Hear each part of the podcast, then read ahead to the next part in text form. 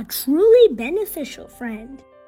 In order to make a truly beneficial friend who dares to give you critical advice, one has to have a big heart.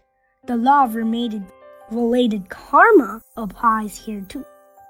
One needs to put in great efforts to cultivate one's own virtue, to aspire for virtuous friends, and to be modest and eager for learning. Then, gradually, virtuous friends will gather around you. On the contrary, if you're arrogant and always belittle people around you, you won't be able to recognize virtuous friends even if they stand right before their eyes. To cultivate for our spiritual world, we need not just good friends, but beneficial friends. A truly beneficial friend is someone who helps us with our spiritual growth instead of being a refuge of emotions and a listener of our painful stories.